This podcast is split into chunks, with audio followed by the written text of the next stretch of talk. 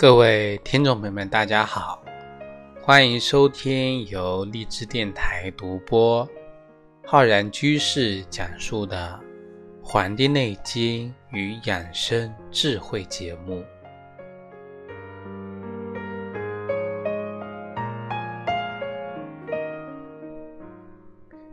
录制今天节目的时候呢，刚好是我们五月十三号，也是我们的这个母亲节，所以呢，借此机会，祝所有天下的母亲节日快乐，祝你们呢这个身体健康，天天开心。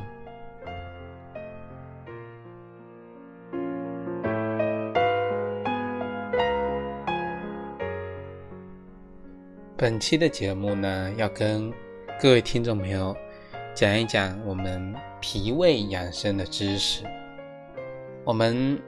如今啊，这个养生知识呢铺天盖地，我们到处呢都能够看到各种养生的常识、养生的知识、养生的秘籍。那么其中呢，很多都是讲啊，我们这个脾胃养生中。脾胃虚寒的人的这个问题，那么我们听众朋友知道，我们脾胃除了有这个虚症，还有这个实症，有这个寒症啊，也有这个热症。一般呢，虚实跟寒热会交杂在一起，出现在我们的这个脾胃问题当中。那么我们平时听的比较多的就是脾胃虚寒啊，有寒气。那么，听众朋友有没有听过这个脾胃的虚热情况呢？那么，对于脾胃虚热，到底是什么原原因引起的？那么会让我们脾胃呀多少难受？如何来治疗这个脾胃虚热的问题呢？我们本期节目呢，就跟各位听众朋友讲一讲这方面的知识。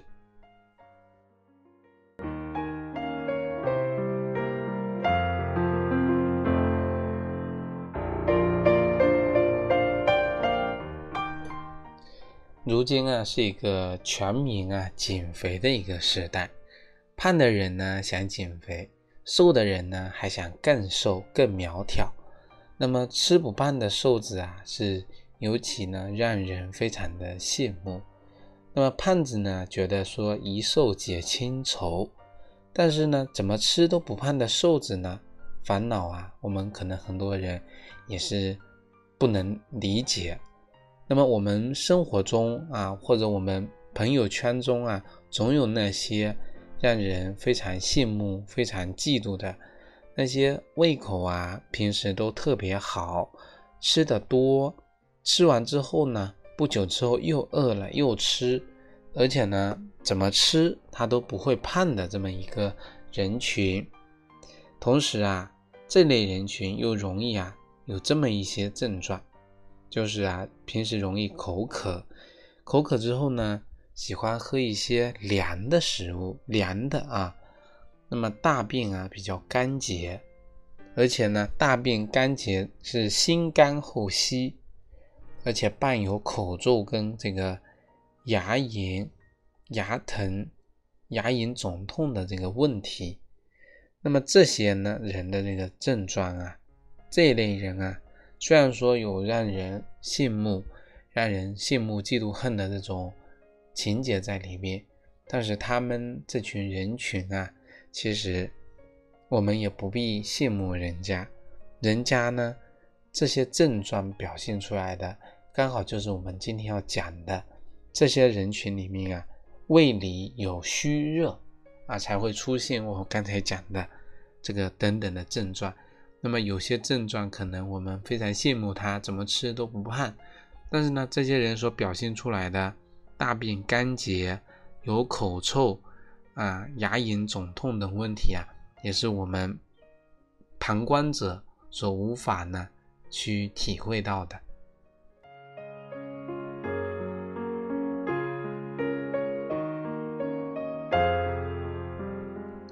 刚才呢，我们讲啊。说这类人群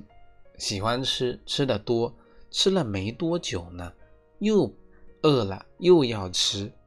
那么我们说，这类人胃有虚热，这个胃虚热重的时候呢，这个胃呀对食物的腐熟作用太强了，这个功能啊太强了，代谢比较亢进，所以呢消耗的也多。这个在我们中医呢有一个术语。叫做消谷散饥，就是说啊，消化谷物容易呢这个饥饿。那么知道了这个道理之后呢，那么我们还会觉得说胃口好，吃的多就是一个健康的表现吗？那么其实啊，并不是这样子的。我们生活中啊，可能有的人家里的孩子。这个饭量呢，能够顶得上全家人这个加起来这个饭量。那么那个小孩子啊，之前呢有这个多动症。多动症啊，其实我们很多人觉得中医只能治疗一些这个疾疾病类的问题，像心理问题呢很难够治愈。其实我们中医啊，对这个心理方面呢也是非常擅长的。像我这一块呢，主要研究这个中医心理学这一块呢，也是比较比较久了。那么我们说这个多动症啊，在我们中医看来啊，其实是一个非常严重的脾胃类的疾病所引起的。那么多动症呢，一般会表现出啊肚子比较大，四肢呢却比较消瘦，脾胃功能啊非常的弱。那么这个脾胃里面的虚热也非常的重，一般小孩子啊，我们家长朋友呢，可以如何了解一个孩子呢？脾胃是否有热的一个表现？那么我们就可以观察这个小孩子的嘴唇，如果说他们的嘴唇颜色呢偏猩红色，这个呢就是一个非常典型的脾胃有虚热的一个表现。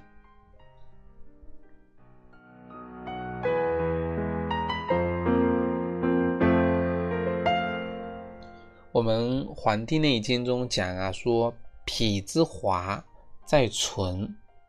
这个脾的一个精华的表现呢，在唇上面能够表现出来。一个人的唇色呢，就可以反映一个人脾胃的健康程度。像这个颜色啊，过于这个猩红，看上去亮亮的啊，也有可能是这种粉亮色，就像呢擦了这个。呃，口红一样，那么一般呢都是由这个胃中呢有虚热所导致的这么一个情况。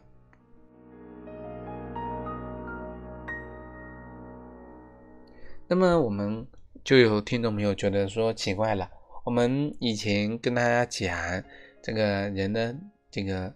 胃呢有这个虚寒啊，有虚寒情况，那么怎么就会有虚热这种症状呢？其实这个背后的原因呢，我们还是要从脾胃的虚热这个角度呢说起的。因为啊，我们脾胃本身我们要知道它的功能，脾胃主要的负责收纳、腐熟、消化、吸收水谷，然后呢转化呢这个水谷精微这么一个作用。我们以前有一期节目啊，专门讲了这个食物。如何通过我们的脏腑，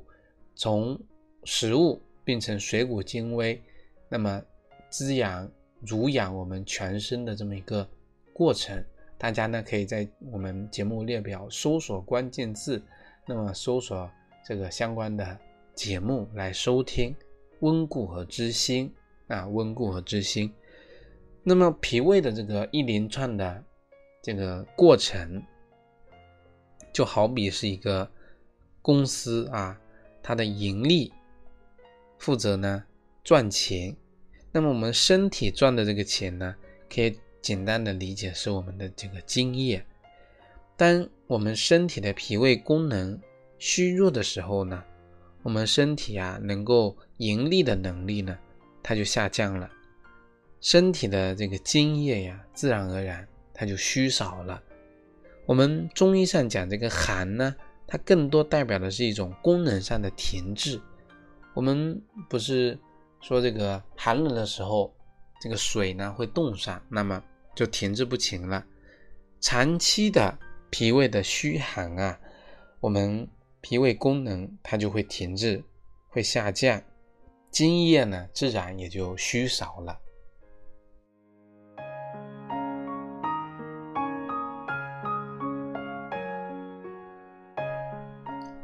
这个道理呢，就如同我们沼气池的这个原理是一样的。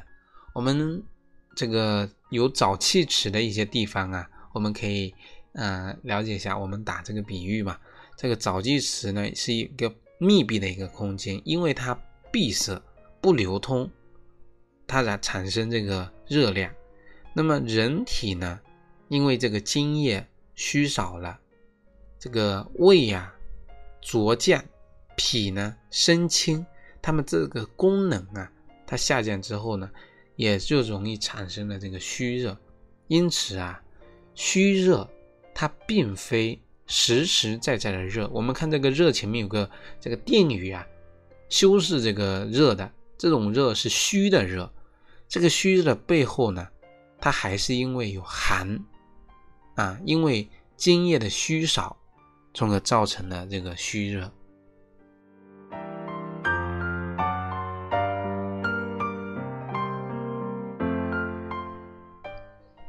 面对呢这个胃有虚热，那么我们应该呢怎么进行一个调理，进行一个治疗呢？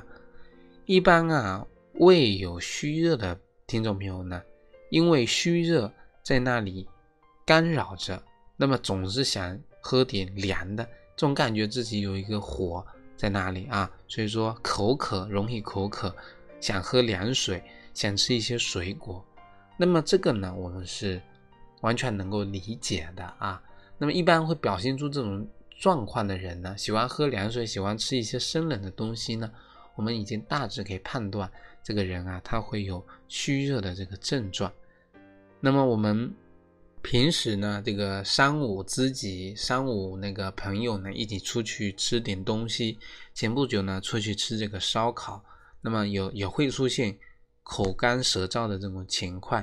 那么那个时候呢。也是啊，想要吃点凉的，那么呢，这个感觉呢更加的清爽一些。后来呢，我们想说这个胃中有虚热，它的背后的原因啊，还是因为有寒。那么如果说我们现在啊图一时之快啊，喝了这个凉的东西，那么不仅啊它本身因为寒的作祟。又喝了这个凉的之后呢，把我们的脾胃呢又给弄伤了，那么这个虚热症状啊，它反而会表现的呢越来越明显。所以说，在这种想要喝凉的，那么又左右为难的时候呢，啊，我们呢这个时候呢就要喝一些热的米汤。喝这个热的米汤啊，我们以前节目中讲过。说能够增加人的这个津液，啊，补充人体津液水平，可以缓解这个又干又燥又渴的这个情况。所以说，听众朋友们啊，如果说你脾胃有虚热呢，喜欢或者说想要喝一些寒凉的东西的时候呢，一定要打住，千万不要吃这个凉东西啊。常温的水和水果呢。它也是一个偏凉的，也是属于啊这个寒凉的食物啊。如果说你现在口渴的厉害呢，那么不如啊就我们讲的认认真真的去喝这个用这个米呢煮成的这个米汤。那么这个米汤喝下去之后啊，不仅能够解渴，而且呢能够提高人的津液水平，自然而然的这个虚热的症状啊，它就可以。缓解下来了。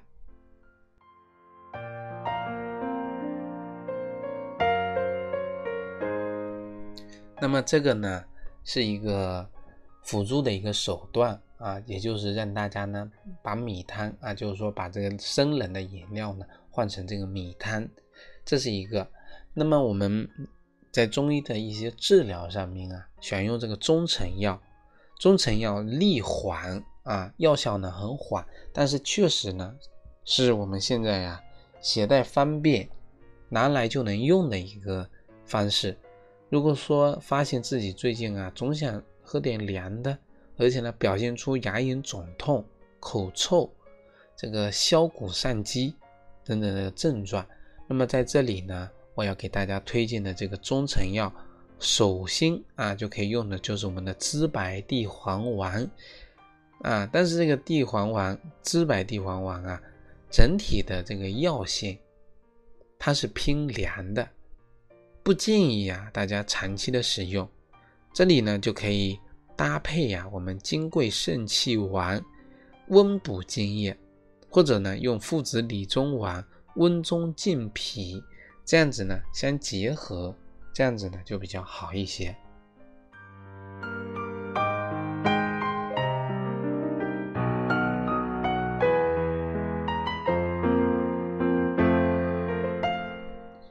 如果说除了这个，呃，中成药呢，这个效果比较缓呢，我们可以选择喝这个汤剂啊，用一下我们的这个经方。在这里呢，可以推荐给大家，在这个时候呢，就可以用这个。因为我们在临床上，很多人会表现出大病头啊、干，然后稀、心肝后稀的这个情况，而且呢，平时呢喜欢吃一些冷饮，这就说明呢胃中啊有这个虚热，这个时候我们就不能喝承气汤了，那么就可以考虑用我们的经方半夏泻心汤来解决这个问题。那么如果说这个时候呢，同时伴有腹满的这个情况呢，就非常的合适了。那么我们半夏泻心汤，它的原方啊是用到了半夏半升、黄陈、干姜、炙甘草、人参呢各三两，还有黄连一两，大枣十二枚。这个方子啊，我们来讲一下，因为这个半夏泻心汤中呢，黄陈、黄连。啊，二黄它可以清虚热，半夏呢能够降胃气，干姜是温中的，这个人参特别用到的是这个红参啊，红参啊，我们现在用这个红参，它是能够提高我们吸收消化能力的，这个甘草跟大枣都是能够和胃气、保津液的。另外呢，我们说清胃的虚热啊，也可以用到这个白虎加人参汤。比如说，我们有的人晚上啊口渴的厉害，都会呢半夜渴醒，口渴的醒过来，那么就有的人呢啊，我们就要用到这个这个汤呢，就可以用到白虎汤加人参汤。那么平时呢，如果说我们在用这个汤药的时候，碰到一些这个胃呢虚热比较重的人，比如说我们上面讲到的，啊那种嘴唇发亮啊透这个有点反射出来的这种粉红，那么想吃一些冷东西，这个时候我们就考虑啊，还会用到这个石膏啊，像石膏用的过程中呢，一定要因为石膏呢寒凉之物。寒凉之物，所以一定要照顾到我们的胃气，胃气。所以说我们平时啊用石膏的时候，一定要放干姜啊，寒热配伍，这样子呢才能够达到一个这个方子的一个精妙之处，让它呢平衡。总之啊，用方一定要啊啊，我们现在讲的吸收了这个脾胃派的一些知识跟精华。就是无论是请方用药，我们一定要保我们的胃气，要使我们的津液水平啊上来，不伤害我们的脾胃啊，伤害脾胃的事情呢一定不要干，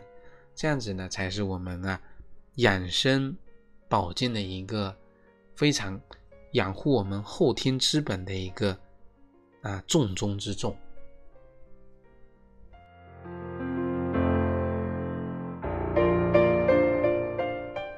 好了，我们本期的节目呢，就跟各位听众朋友分享到这里。非常感谢大家的收听。如果大家想学习更多中医知识呢，可以关注我们《黄帝内经与养生智慧》的微信公众号、养生交流群以及我们的新浪微博。如果想学习中医基础理论知识啊，可以在网易云课堂搜索“中医基础理论”或者搜索“中医诊断学”的课程。咱们下期再会。